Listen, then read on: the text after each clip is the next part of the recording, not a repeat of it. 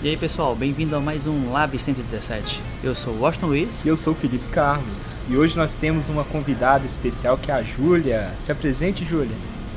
Prazer, meu nome é Júlia Mendonça Pires, eu tenho 15 anos e eu sou aluna do curso técnico de automação industrial no Senai Valdo Lodge pelo programa EBEP.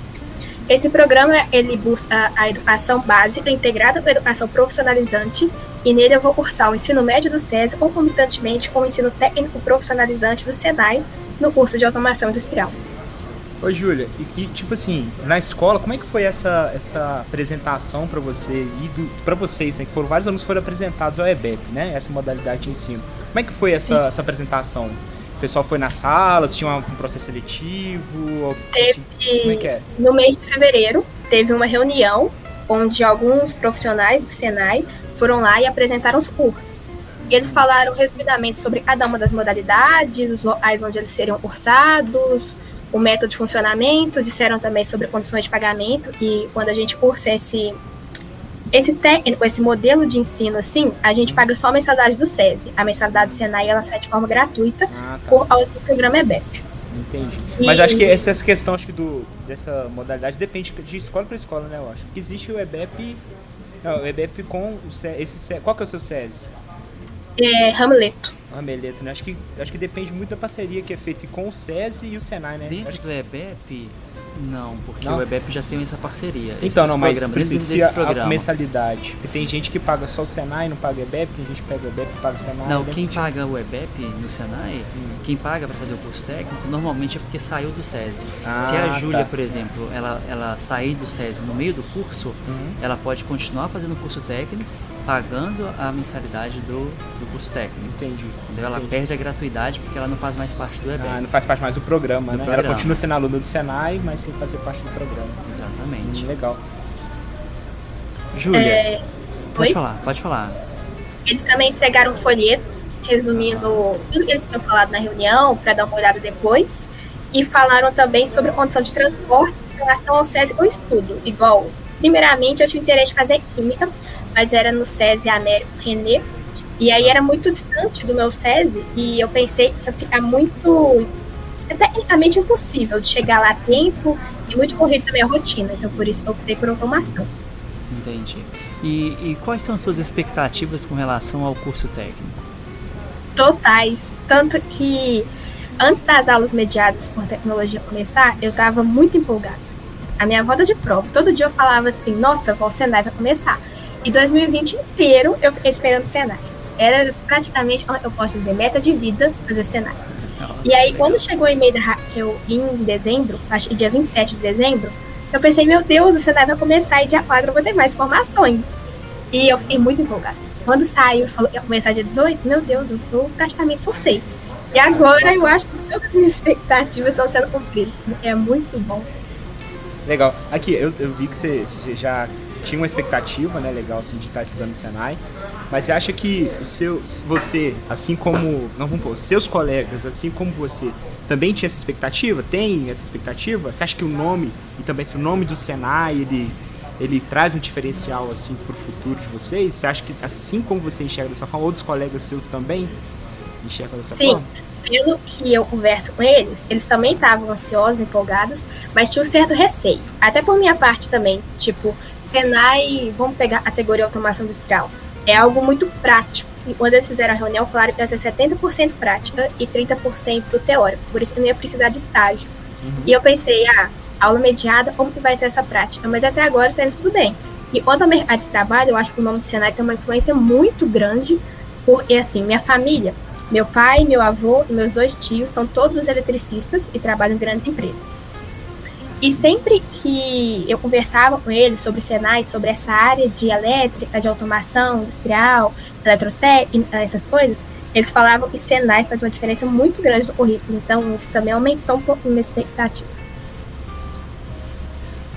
E, Júlia, que, qual, qual que está sendo a maior dificuldade para você nessas aulas mediadas por tecnologia? Porque a gente está no meio de uma pandemia, né? O que, que você está tá achando dessas aulas de modo que não é o modo tradicional. A gente estaria acostumado. Eu acho que a saudade da aula presencial, de ter contato com as pessoas, conversar realmente. Eu acho que a interação de forma presencial é, assim, de forma humana, de forma social, ela é melhor do que da forma virtual. Mas quanto ao aprendizado, a dificuldade maior mesmo é ter concentração, porque é mais fácil desfocar. Você fala assim que quando você está em casa, assim, às vezes, sei lá, algum, link, você abre sem querer ali um link, ou tem alguma coisa acontecendo na sua casa, você acaba perdendo um pouquinho assim a atenção. O que, que seria essa, essa. O que faz, a maioria das vezes, você perder essa concentração? Não, as próprias coisas que estão ao meu redor. O barulho, eu já fico, ah, tá incomodando. Ou então, alguma coisa, eu começo a mexer com a caneta e prestar atenção na caneta, mas na aula. E também isso de celular. Mas enquanto isso, eu arrumo um jeito de silenciar ele. Então ah, eu nem tá. vejo ele. É porque acaba que a gente vê ele vibrando, você fica curioso, é. né, pra ver. Opa, o que, é isso? E o fato de não ter um, um professor na sua frente, às vezes porque dentro de uma sala de aula é mais difícil de, dos alunos utilizarem o celular, né? E, é. e, tem, e em casa tem muito mais liberdade para você assistir a aula pelo computador e ao mesmo tempo abrir uma outra aba do, do navegador e estar tá lendo uma notícia ou tá é. fazendo alguma outra coisa. Realmente. É, ter essa, esse, esse controle, isso daí vai de cada um, mas é um aprendizado muito grande para todo mundo. Né? É. Até pra gente que está na sala de aula é, é, é, diferente. A gente, tá, a gente começou no ano passado, em agosto, agosto. do ano passado, uhum. e a gente está nesse processo de aprender a dar aula nessa nova, nesse novo, novo normal, né? É. é aí eu, eu, vi que você falou, ô Júlio, que a sua família, né, já tem é, uma, um histórico aí de serem técnicos também, né? Você falou que tem tio, técnicos pai, não. Que é... Meu avô, ele, é? é, ele fez um curso técnico e meu tio mais velho ele é. Agora meu pai e meu outro tio não são técnicos, não. Ah, tá. Mas eles já são da área, mas são da área, assim, industrial. São, são da área. Ah, tá. E como é que, como é que tá sendo esse, esse processo? Eles vêm acompanhando você no curso? Como é que é? Porque tá, por estar tá em casa, né? Assim, por é. ser aula mediada, fica mais fácil, né? Deles ver o que, que você tá aprendendo e tal. Então, rola muito, assim, deles acompanharem. Traz, é. muito. E é bom também que tem algumas coisas que eu pergunto. Igual um exercício sobre o barramento, eu não tinha entendido muito bem e perguntei. Aí depois o professor explicou. Uhum. E também algumas coisas sobre álcool mesmo, porque eu não me sustento como o professor está explicando. Eu sempre vou buscar alguma coisa mais, não sei porquê, nasci assim. E aí o professor, ele não, a gente não entrou ainda nas matérias específicas, mas eu já estava pegando a apostila que está disponível na estante virtual do Senai e lendo de Bacana. eletrotécnica. Assim. Bacana. Isso é bom, né? É, é, bom, né? Você pegar, você já vê o que, que você vai. As próximas matérias é. que vão falar, né? Que a gente fica curioso, uhum. que as primeiras matérias são muito é, gerais, assim, né? Cal você teve o que? De cálculo, por é. enquanto? Só? Cálculo informática. Cálculo né? informática, né? Então foram matérias bem básicas, né? Assim, de introdução é. mesmo.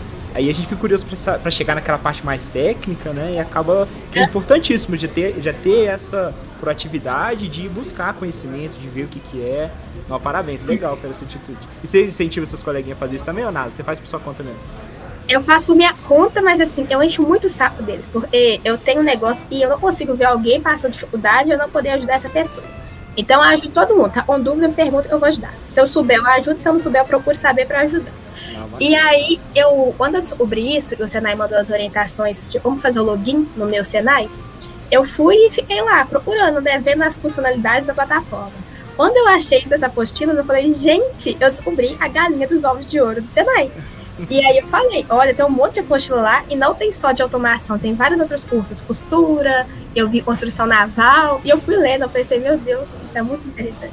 Você, e aí eu vou incentivando. Tem, exatamente, você tem acesso a toda a biblioteca de cursos técnicos e profissionalizantes do Senai, né?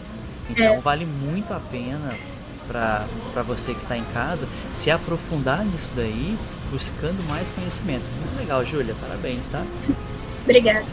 É isso daí, é, você conhecer a ferramenta, saber utilizar de forma correta, é um diferencial em ganho de performance, né? Quando você precisa é. fazer uma pesquisa, uma consulta, você já sabe, ah, tá lá no meu Senai, eu preciso pescar uma apostila.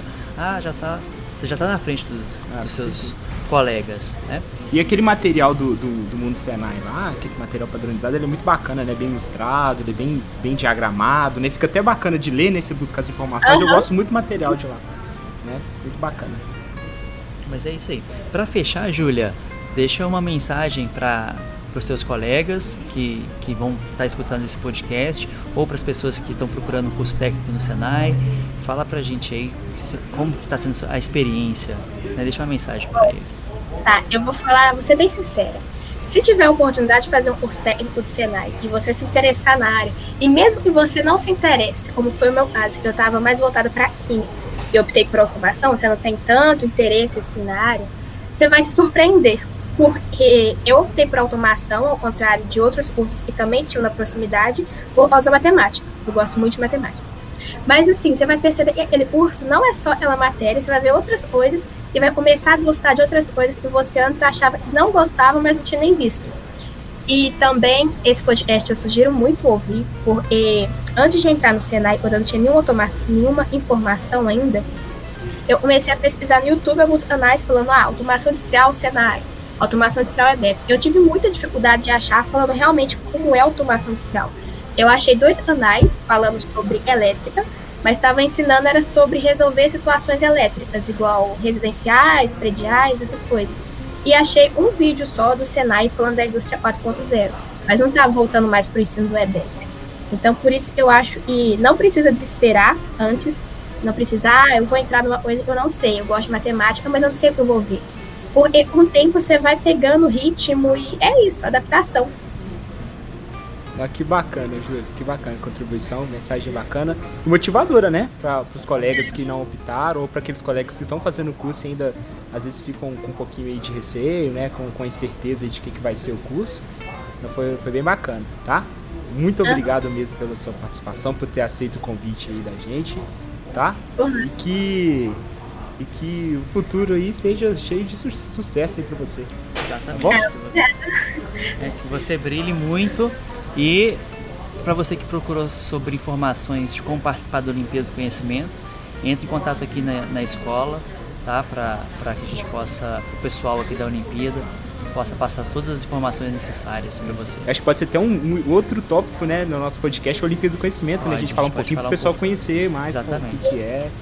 Bacana demais. Júlia, muito obrigado. Tudo de bom para você e para toda a sua família, tá bom? Valeu, turma. A gente se vê aí no futuro, hein? Isso, tchau, tchau. A gente se vê no futuro. Tchau, tchau. Tchau.